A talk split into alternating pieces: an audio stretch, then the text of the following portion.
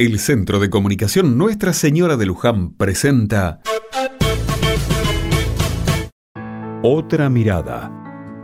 El bombero voluntario es una pasión, es una profesión, es una historia de vida. Uno nace y en la cuna ya se empieza a sentir la, la sensación de ser bombero. Ser bombero voluntario significa vocación, siempre digo que es como la fe, no se ve, solamente se siente y es difícil de explicar con palabras. En su momento decían que era solamente un estilo de vida. Hoy por hoy es un estilo de vida, una profesión.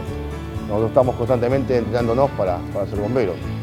De mil personas que nacen, una tiene eh, la llama de bombero. Estar acá es vocación en todos y en mí veo vocación, el querer ayudar al otro y también dar nuestro tiempo voluntariamente para aprender y estar preparados para poder socorrer a la gente y dar lo mejor de nosotros. Un día como hoy, pero de 1884, un gran incendio ocurría en el barrio de La Boca, en la ciudad de Buenos Aires. Tomás Liberti, su hijo y un grupo de personas realizaron una cadena humana para apagar las fuertes llamas que amenazaban consumir varias viviendas de la zona. Así nació el primer cuerpo de bomberos voluntarios de la Argentina.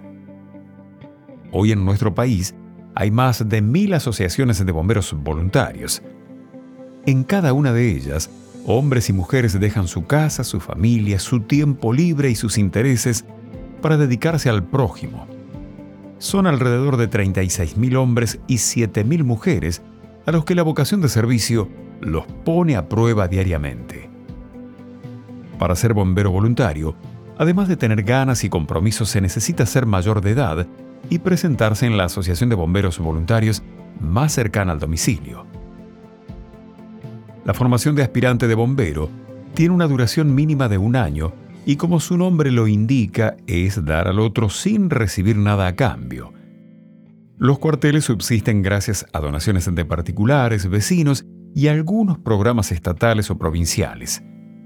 Ser bombero es amar al prójimo de verdad, es poner al otro enfrente, a estar dispuesto a darlo todo, no importa cuándo ni dónde. Apagan fuegos, asisten partos, aparecen en accidentes de tránsito y rescatan animales, entre otras tantas tareas. A todos ellos, hombres y mujeres que están presentes en innumerables situaciones de la vida cotidiana, les deseamos un muy feliz día y le damos las gracias por hacer de esta comunidad un lugar mejor.